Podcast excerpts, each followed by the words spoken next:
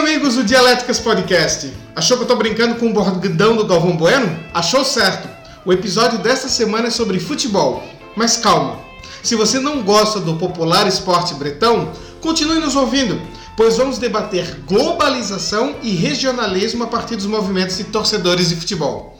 Eu sou Giovanni Ramos, vascaíno e host desse episódio. E para esta mesa redonda acadêmica, eu conto com meu colega de podcast e torcedor fanático do esporte, Fábio Jordelino. Fala, Fábio! Tudo bem, torcedor? tudo bem, Maurília? Tudo bem, Giovanni? Eu aqui eu tô chamando vocês de torcedores porque todo brasileiro, ele é torcedor. Não tem esse brasileiro que não seja torcedor de algum time. E se tiver ser torcedor de algum time da Europa, já tá errado. E aí a gente vai discutir sobre isso daqui a pouco. A Isabela Gonçalves não participa desse episódio hoje, mas convidamos outra colega do nosso doutorado de comunicação para participar. A Relações Públicas São Raimundense e São Paulina, Maurília Gomes. Tudo bem, Maurília? Oi, gente, tudo bem? Como mulher e apaixonada por futebol, eu estou extremamente feliz de, é, de participar desse, desse podcast hoje e agradeço muito o convite. Espero poder debater é, esse tema com vocês e também estou aberta para os próximos convites também. Já quero deixar aqui a. a, a já, já quero ficar pronta para, para os próximos programas que virão. Tá certo então. O artigo chama-se Regionalismo Brasileiro no Futebol Espetáculo Modernidade no Campo da Globalização, de autoria do pesquisador Daniel Vinícius Ferreira da Universidade Federal do Paraná. Vamos já direto à nossa tese. Tese. Esse artigo começa com um tweet de um perfil humorístico ligado à direita conservadora no Brasil.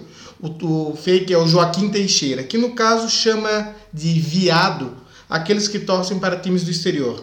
O tweet tem ainda uma resposta do Mário Celso Petralha, um conhecido cartola do Clube Atlético Paranaense, que apoia a mensagem original e estende a ofensa para os paranaenses que torcem para times de São Paulo. É a partir desse tweet que o pesquisador entra no debate sobre o papel do regionalismo político no futebol. Para isso é feita uma revisão bibliográfica sobre regionalismo a partir do conceito de estados modernos. Abre aspas para o autor.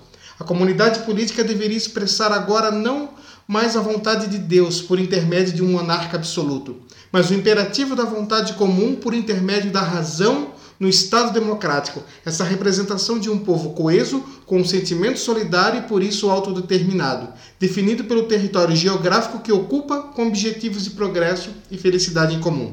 Ou seja, o regionalismo, a defesa de um grupo social geograficamente delimitado, faz parte da concepção de Estado democrático que temos hoje, e no caso do Brasil, esse regionalismo estende-se aos estados, que o Brasil é uma república federativa que o pesquisador quer colocar é o conceito, essa defesa da região onde se vive dentro do futebol e como a globalização gera esses conflitos. E para isso ele traz vários exemplos que são mostrados em diversas dimensões. O nacionalismo no futebol, apresentado no tweet do Joaquim Teixeira contra brasileiros que torcem para times europeus, um resultado da globalização que vamos discutir melhor na antítese, é o mesmo cenário dentro do Brasil, com críticas às pessoas que torcem para times de outros estados, principalmente dos estados do Rio de Janeiro e São Paulo. Ou seja, o regionalismo que critica o catarinense que torce para o Flamengo é o mesmo que critica o brasileiro em geral que torce para o Real Madrid. Maurília, novamente seja bem-vinda. O que você achou do artigo? Ah, eu gostei muito desse trabalho. Eu acho que, apesar de ter é, o futebol como elemento de destaque, ele, ele, ele é interessante porque ele consegue é, ir além e abordar o tema de uma forma mais transversal né? Quando ele problematiza questões que permeiam essa questão da identidade regional é, e essa construção mesmo dessa, dessa identidade regional. Eu, como torcedora de um time amazonense é, e de um time paulista, me coloco muito dentro dessa, dessa discussão que ele está que ele tá, tá, trazendo. Então, eu acho, eu gostei muito de ver e vamos, vamos discutir mais sobre isso, né? Fábio? Olha, Gil, eu achei o artigo. Assim, eu não gostei muito do artigo da forma como ele foi escrita. Eu acho a ideia ótima. Eu acho que é um assunto que rende muita discussão. Mas eu realmente achei o artigo meio maçante, sabe? achei ele meio cansativo de ler. Talvez seja porque o, o Daniel, o autor, ele é da área de história, então ele, ele traz muitos detalhes. É realmente um artigo que traz muita atenção, você aprende muito com ele. Mas ele assim, eu achei ele meio pesadão, sabe? Mas isso é a questão sobre o artigo. Agora, sobre a discussão que ele traz. Eu acho que é uma discussão extremamente relevante. Veja, a gente vê no Brasil, e eu comecei fazendo aquela piadinha, a gente vê aquilo diariamente. Eu sou um torcedor assíduo, eu vou para estádio duas vezes por semana, ou aliás, eu ia, né, quando estava no Brasil, duas vezes por semana, e o que mais eu via era o pessoal criticando os torcedores que vinham de outros estados, ou até do interior de Pernambuco, para torcer pelo Flamengo, para torcer pelo São Paulo. Lá em Recife a gente chamava essas pessoas aí, perdão aí, ouvinte, mas chamava o pessoal de Paraibaca, que justamente vinham aqueles é, vários ônibus vindo lá da Paraíba, vindo do Rio Grande do Norte, para torcer para o Flamengo, para torcer para o São Paulo, porque são times que é, são muito fortes lá nessas regiões. Como a gente de Pernambuco, a gente é muito mais barrista, aí a gente acaba que fica nessa briga. Mas é, ali futebol é futebol, a gente está discutindo, a gente se solta e tal, não sei o quê. Mas quando a gente para para pensar realmente na ciência por trás disso aí, tem uma coisa muito mais profunda. E vamos discutir mais para frente. Antítese. Fábio, você concorda com o pesquisador que o regionalismo encontrado no futebol é, na verdade, o mesmo regionalismo político? O, o, futebol já foi usado por governos do Brasil, no, no, mundo, como propaganda política, e eu pergunto até que ponto isso pode ser benéfico e a partir de quando isso se torna um problema. Olha, eu não diria que isso é realmente uma ciência. Isso é o ponto de vista do, do autor. Eu concordo, por acaso, eu acho que sim. Eu acho que é o mesmo regionalismo político, porque é o que a gente vê lá em Pernambuco. Na minha opinião, na minha vivência, a gente lá em Pernambuco tem, inclusive, a gente tem muito, ó numa final entre Santa Cruz e Corinthians, eu sou Santa Cruz desde pequenininho. É isso, eu sou do Esporte Clube do Recife, sou extremamente fanático pelo esporte, mas entre um time de Pernambuco e um time de fora, eu sou Pernambuco. Maurília.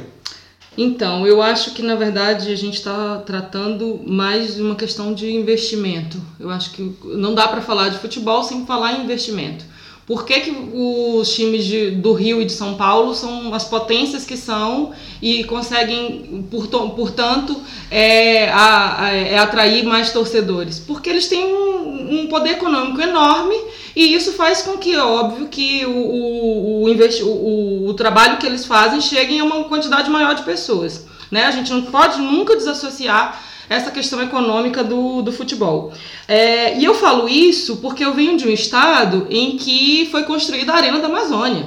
Né? E foi muito criticado no período da Copa de 2014, a construção do estádio, porque todo mundo dizia que aquilo ia ser um elefante branco. Porque, primeiro, o Amazonas não tem um time na primeira divisão desde a década de 80. Então, por que, que o Manaus receberia um estádio? E aí a gente teve uma, uma reviravolta em 2017, quando Manaus se tornou a capital do futebol feminino no Brasil. E isso se tornou essa capital, inclusive, é por conta de um, do crescimento de um dos clubes do Iranduba, que conseguiu levar 25, mais de 25 mil pessoas para uma de suas partidas. E, e com, a, com uma média muito alta também de, de, de torcedores pagantes, não era? É uma das médias mais altas do futebol feminino no Brasil. Não é do futebol feminino, não, é do futebol. O, o, o é, eu tenho aqui, eu tenho os dados.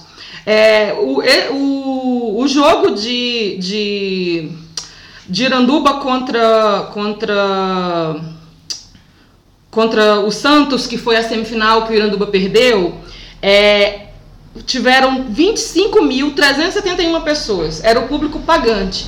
Isso é superior a 86% do, dos jogos da Série A do brasileiro. Do brasileiro, do futebol masculino. Então, você vai ter. Isso é só o maior público de futebol feminino da história do Brasil. E também é o maior. É, é, é, em 2017, ele ficou. A, ele perdeu apenas para seis jogos que foram alguns jogos de, de, grandes clubes, de seis clubes, que aí é Flamengo, uh, acho que Santos, Vasco e Corinthians. Não, Flamengo, Vasco e Corinthians. É, não vou lembrar o nome de todos os clubes, mas enfim.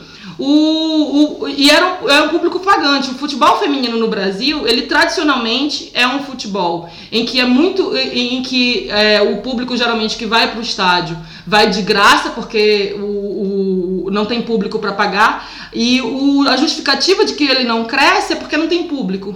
E como não tem público, acaba não tendo investimento. Então, se você tem investimento num clube, é óbvio que você vai ter é, também uma, uma repercussão grande. Eu estou trazendo essa discussão do futebol feminino, porque o Manaus, o, o, Iranduba se tornou simplesmente a maior, a maior, o maior destaque do futebol amazonense dessa década. Então você, você tinha pessoas torcendo e, e, e criou-se um, um, é, um público torcedor no Amazonas para esse, esse, esse clube regional porque você tinha ali um investimento naquele clube. Então, a gente está falando de investimento sim, a gente não está falando só de vontade de, de torcer. Eu, por exemplo, torço, torço para o São Paulo, mas torço também para o São Raimundo. Agora, como é que eu vou torcer para o São Raimundo se ele não participa da, da, se ele não está se ele não tá na, nos campeonatos é, brasileiros? Ou Isso é seja, é difícil. Ou seja, se um São Raimundo fosse comprado por uma Red Bull, por exemplo, que fez agora um investimento no Bragantino em São Paulo, talvez teria um público mais alto. É isso que tu está dizendo? Gil, na década de 90, no ano de 1999, eu fui para o Vivaldo Lima, o Vivaldão, antes de ser a Arena da Amazônia, com o estádio lotado para assistir uma, uma partida do São Raimundo contra o Fluminense. Eu não tenho dúvidas de que a gente tinha 90% da torcida de São, de, do São Raimundo naquele estádio, pagantes.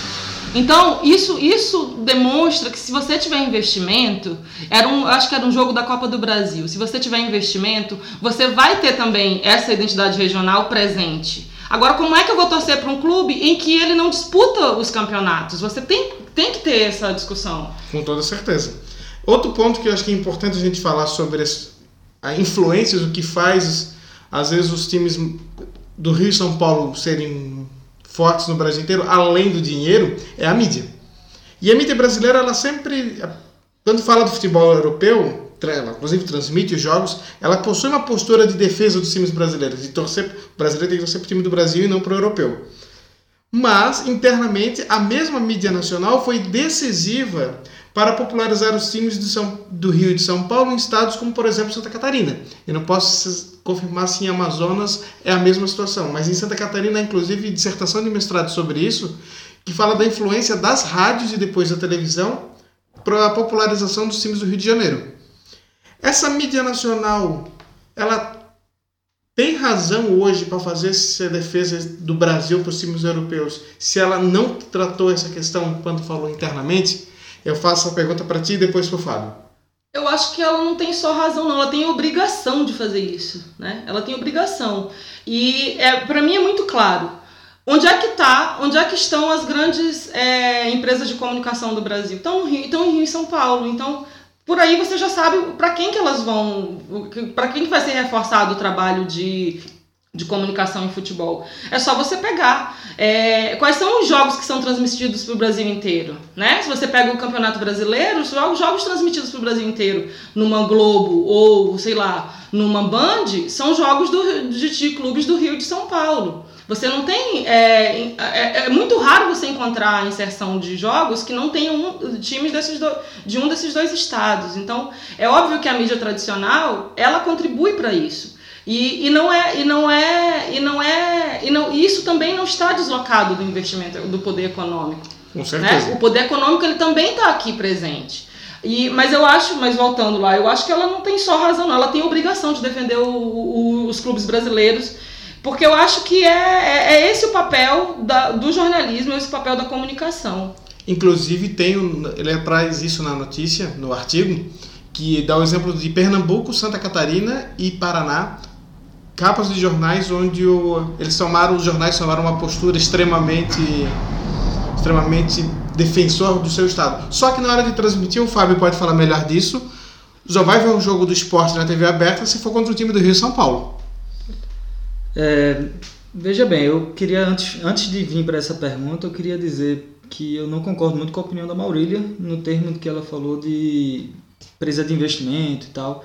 Eu acho que Pernambuco foi sempre extremamente desvalorizado pelo eixo Rio-São Paulo, principalmente pela mídia do eixo Rio-São Paulo, e é por isso que a gente tem times que não são tão, não tem tanto investimento quanto, quanto lá. É, não só por isso, não só pela, pela questão do futebol, mas Pernambuco foi por muitos anos, e também o norte do Brasil, é, de onde você faz parte, foi por muitos anos negligenciado pela política café com leite. Então, se a gente hoje não tem uma estrutura, um investimento no futebol também, como em outras partes, é por, por conta dessa política brasileira.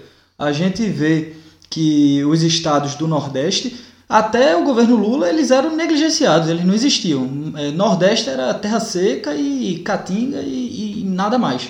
Então tem uma grande parêntese disso. E os times do, do eixo Rio-São Paulo, eles só, só são muito fortes nos interiores do Brasil por conta de uma coisa chamada antena parabólica.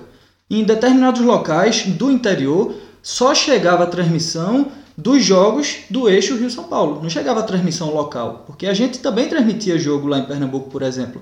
Só que o cara lá de Exu, que é lá no sertão, lá no interior, o cara não tinha acesso, o cara nem sabia que o esporte existia. O cara via o jogo do Flamengo, então é óbvio que esse cara vai torcer pelo Flamengo.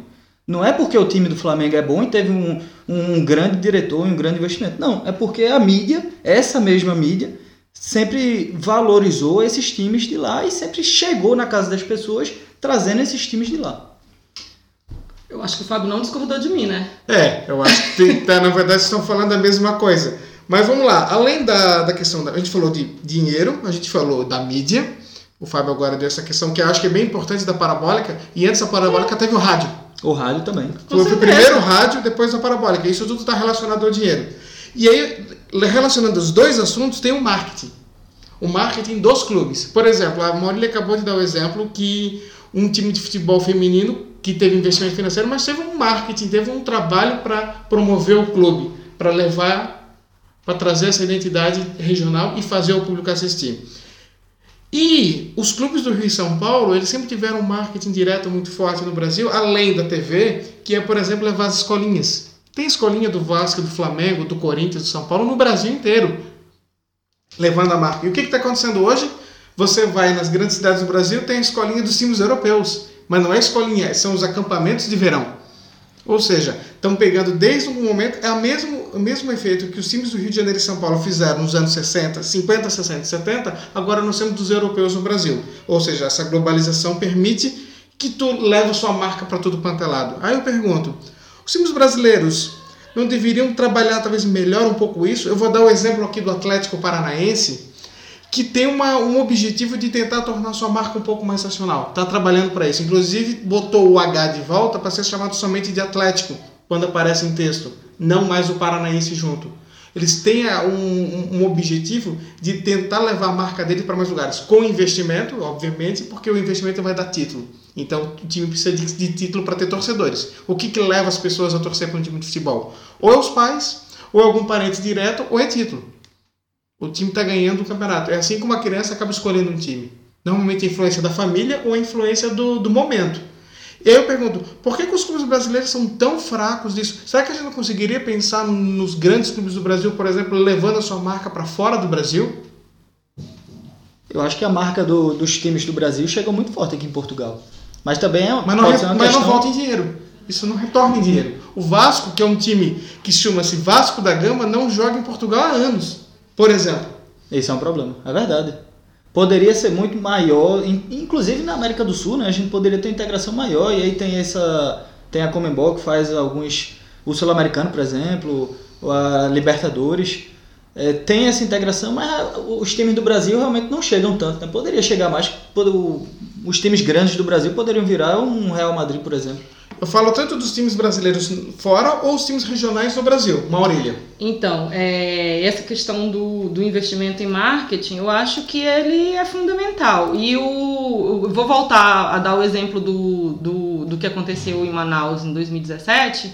É que a, a, a partir desse, desse desempenho do futebol feminino, desse clube é, de Iranduba, o Santos, que é o, o, o, clube mais forte em termos de futebol feminino no Brasil, um dos mais fortes, é, abriu em seguida uma escolinha pra, de futebol feminino. Já tinha uma escolinha de futebol masculino e de futebol de salão, e abriu em seguida uma escola de futebol feminino porque ele percebeu que ali ele tinha capacidade, tinha um nicho de, de, de, de pegar, de, de, de formar jogadores.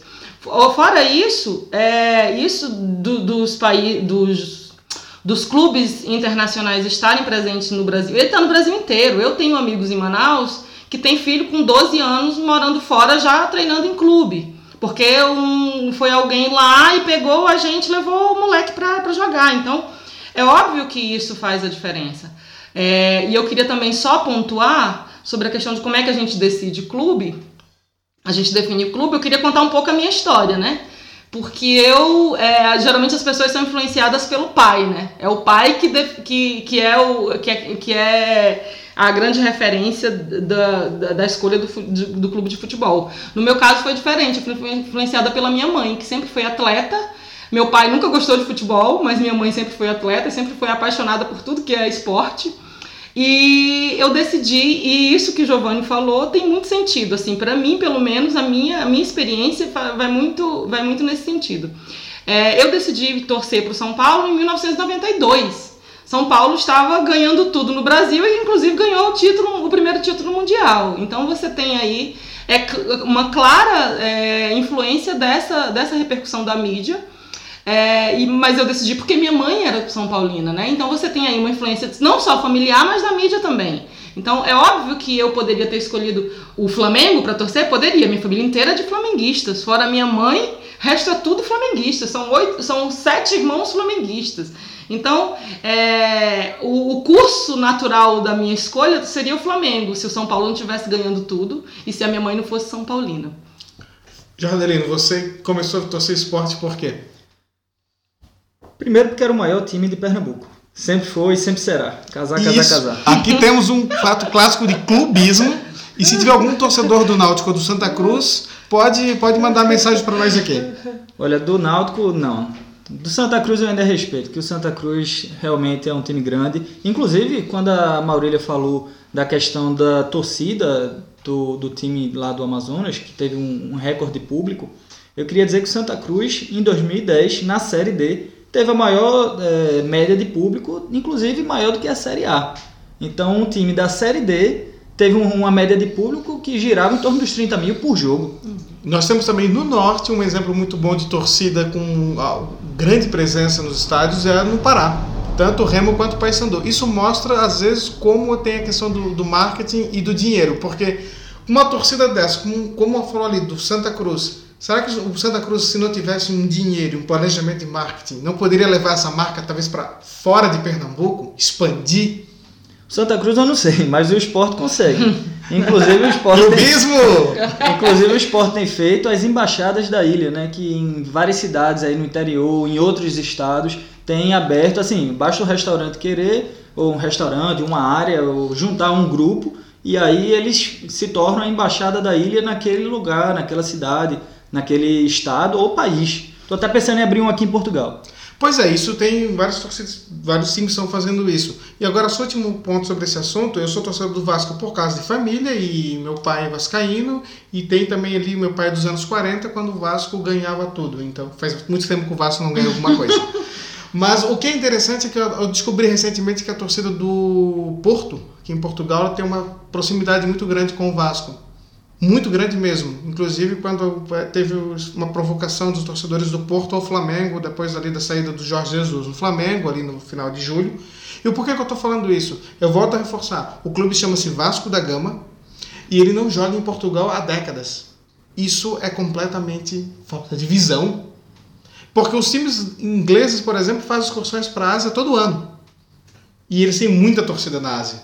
Então, essa presença é muito importante, para não ficar apenas na televisão. Só que os times brasileiros, até que no passado, faziam mais. Hoje fazem muito poucas excursões no exterior. E isso é uma coisa que poderia dar retorno de várias formas. Não só no exterior, Gil. Eu, eu digo, inclusive, que os clubes brasileiros, eles, eles, eles fazem pouco, eles, eles circulam pouco é, o Brasil, a não ser no, nos campeonatos mesmo. Você vê poucos amistosos entre, entre interregionais no Brasil né? Tirando o eixo, é óbvio. Eu tô falando para espaços fora do eixo, porque se você pegar o eixo, eles, eles continuam. Tem, primeiro que eles têm mais campeonatos para poder disputar. Mas você. É, é, eu, eu não tenho dúvida de que se a gente tivesse amistosos entre, sei lá, um Flamengo e um nacional em Manaus, você teria muito mais é, é a, a, torcida, a torcida crescendo muito cada vez mais e também próprio, os próprios clubes se, se fortalecendo, os, os clubes regionais eu falo, né, se fortalecendo também. Só quero dizer aqui que o Esporte Clube do Recife foi o esporte que foi o time que foi em 1957 para a inauguração da iluminação do estádio Santiago Bernabéu, Esporte e Real Madrid. Agora eu pergunto, há quanto tempo o esporte não faz uma excursão? Isso é só um exemplo de como os clubes brasileiros até sabiam a fórmula e pararam de fazer. Faziam muito na época, né? E pararam realmente. E a gente vive hoje numa época de globalização, coisa estranha. Que é estranho. Síntese. Bom, a minha síntese é mais ou menos vai ser realmente uma síntese de tudo que a gente falou aqui agora. O que a gente o que o futebol passa por esse fenômeno da globalização e do regionalismo, o futebol é um exemplo disso. É muito legal a gente olhar para o futebol e entender a, a, nossa cultura, a nossa sociedade. O futebol ele explica muito sobre a nossa cultura, sobre a nossa sociedade. Ele é sempre um reflexo muito bacana para a gente analisar, entender. E, e, sobre a questão dos clubes, principalmente do inter, dos interiores, né? Conseguirem ganhar espaço nesse mundo globalizado é isso: é dinheiro, marketing e título. Eu não consigo imaginar de outro jeito. E porque tu precisa do dinheiro para ter um time competitivo, mas não adianta ter só um time competitivo. O próprio exemplo que a Maurília trouxe aqui, que no passado o clube foi bem e depois se perdeu. Porque tem que ter, não pode ter só, só o dinheiro para o título, tem que ter dinheiro para o marketing também. Para criar novos torcedores e, e, e, difundir a marca. Tem que ter, o dinheiro tem que ser produzido, mas de fato tem que ter dinheiro não é dinheiro assim trazer um empresário bilionário do, do um sheik árabe ou alguém da Rússia, como está acontecendo na Europa. Às vezes é só mesmo um pouquinho de organização. Vou terminar fazendo um pouquinho aqui então de bairrismo.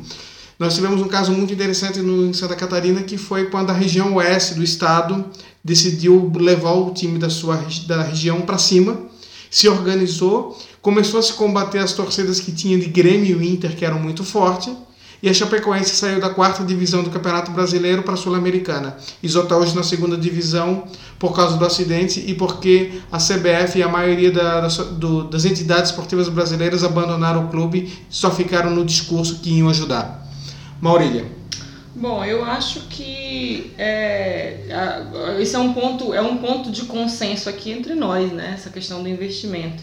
E eu espero, eu espero mesmo que a gente consiga aí é, nas próximas décadas aumentar a participação de clubes é, de estados fora do eixo Rio-São Paulo é, no, no, nos campeonatos nacionais e isso certamente vai ampliar o, a quantidade de torcedores, vai ampliar. Isso, isso fortalece o clube, fortalece o futebol eu acho que a diversidade, o, o, Brasil é conhecido pela sua diversidade, eu acho que a diversidade ela é fundamental para estar presente. Infelizmente, o, o futebol é, é, brasileiro ainda é muito elitizado, ainda é muito, é muito restrito aos grandes clubes do, do Rio e São Paulo. E eu espero não, e eu, eu queria aqui fazer também a referência ao futebol feminino, que é marginalizado, que é colocado de lado, que ninguém que ninguém é, se interessa em investir e que a gente precisa também pensar nisso, precisa ir para além da, da discussão de quem dos investimentos no futebol masculino. Você tem grandes nomes no futebol é, feminino brasileiro e eu acho que se a gente tiver mais investimento nisso, a gente vai conseguir aí ter uma, um, uma repercussão maior também dos clubes dos clubes regionais. Vídeo o exemplo que eu dei do, do Iranduba. Então eu penso que, que discutir futebol é também discutir essa questão de como que a gente vê o Brasil de um modo geral, né? Ver para além do que está posto, para além do que a mídia tradicional traz. Então, eu como, como pesquisadora da, das mídias, das mídias populares e pesquisadora da comunicação é, subversiva, né? Tenho muitas críticas à mídia tradicional e no caso do futebol ela, ela, ela, também, ela também permanece, porque eu acho que é uma mídia que favorece é, apenas os grandes e não dá voz, não dá espaço para aparecer clubes e não dá espaço para aparecer quem não tem, quem não tem, quem não está já no, nesse grupo de elite. Eu acho que o futebol brasileiro precisa acabar com o modelo que ele tem hoje. Essa é a minha síntese eu acho que o que está acontecendo hoje no futebol brasileiro é o que acontece desde sempre. É a, a elite lá do eixo Rio-São Paulo ter todo o investimento que vem do, do governo antigamente, por exemplo, patrocínios enormes que iam somente para eles, é, o, o, e, e, entre outras coisas, é, patrocínio de televisão, é, e por aí vai, e outras falcatruas que eu não vou comentar aqui. Mas o, o governo brasileiro e o, a, sociedade brasileira tem que dar um basta nisso, tem que dizer não, acabou. A gente está no século 21, 2020, e a gente ainda continua vivendo com cartolas mafiosos é, controlando e descontrolando a CBF, é, controlando e descontrolando o que é que a gente vai assistir num domingo à tarde e em vez de eu assistir um joguinho do esporte tomando a cerveja, eu vou assistir um jogo de Flamengo e Corinthians. Porra, é, é, é, desculpa aí a palavra, ouvinte, mas é de ficar indignado com uma coisa dessa que acontece no futebol brasileiro. Eu espero que, a, que as coisas só melhorem. Ainda não vejo como, nem com essas me últimas medidas que aconteceram aí no governo Bolsonaro, não acho que também é por aí. Mas vamos ver, vamos ver os próximos capítulos. Autor da semana. Fala galera do Dialéticas, tudo bem? Antes de mais, obrigado pelo convite para falar desse tema que eu gosto muito, mas que por hora até deixei um pouco de lado na academia, mas sigo falando com muita força pelo lado clubístico nas minhas redes sociais, que é o futebol. Bom, como vocês já separaram aí um estado da arte bem legal no meio acadêmico deste episódio, a minha recomendação de leitura para os ouvintes vai ser um texto diferente, não vai ser acadêmico, a minha sugestão de leitura é o livro A Tribo do Futebol, do Desmond Morris, foi lançado originalmente no início dos anos 80, mas foi reeditado agora para o Mundial da Rússia em 2018. O autor refere que o futebol se transforma e cada jogo é uma espécie de batalha, onde os atletas aí vão disputar troféus em representação a grupos identificados por cores, símbolos que vão os distinguir dos adversários. E esse impacto do futebol dentro de uma comunidade ele é tão profundo que é crucial levar em consideração a sua dimensão simbólica. Basta ver, por exemplo, Brasil e Portugal, dois países aí que adotam o futebol como seu esporte favorito e podem efetivamente senti-lo, num sentido em que os resultados tanto de clube quanto de seleção nacional, funcionam até como um indicador social da competência do próprio país, tendo seus habitantes no futebol uma válvula de escape como realização social. Ah, saio do emprego, tá complicado, vou pro futebol e ali eu tento esquecer alguma coisa. Mas no livro em si, o Morris faz uma relação do futebol ainda com os antigos esportes de caça passando pelos campeonatos de caça, passando pelas arenas romanas, e refere que o futebol é o esporte que mais reúne elementos desses antigos rituais de caçada primitiva. Começa com poucas regras, onde são tolerados certos tipos de agressões, onde as pessoas vão para o estádio e gritam e vociferam coisas, então acaba por ser essa válvula de escape. E o Morris ainda ressalta no livro que, para além das caçadas, a origem do futebol também aponta para uma atividade que veio a substituir certas cerimônias religiosas. O futebol vai ganhando adeptos e importância numa sociedade enquanto se registrava um declínio dos frequentadores das igrejas e das religiões tradicionais da época. É um livro muito interessante para compreender uma base sociológica da introdução do futebol na nossa sociedade.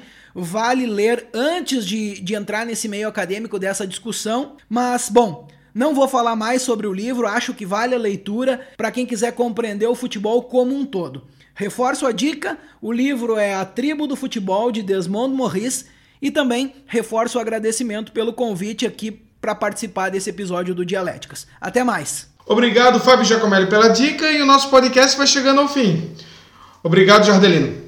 Eu queria agradecer ao ouvinte pela audiência, a Maurília por estar aqui fazendo parte do programa, foi muito boa a participação e espero que você possa participar novamente. E Giovanni pela mediação brilhante, como sempre. Maurília, muito obrigado pela participação, é sempre bem-vinda no nosso podcast.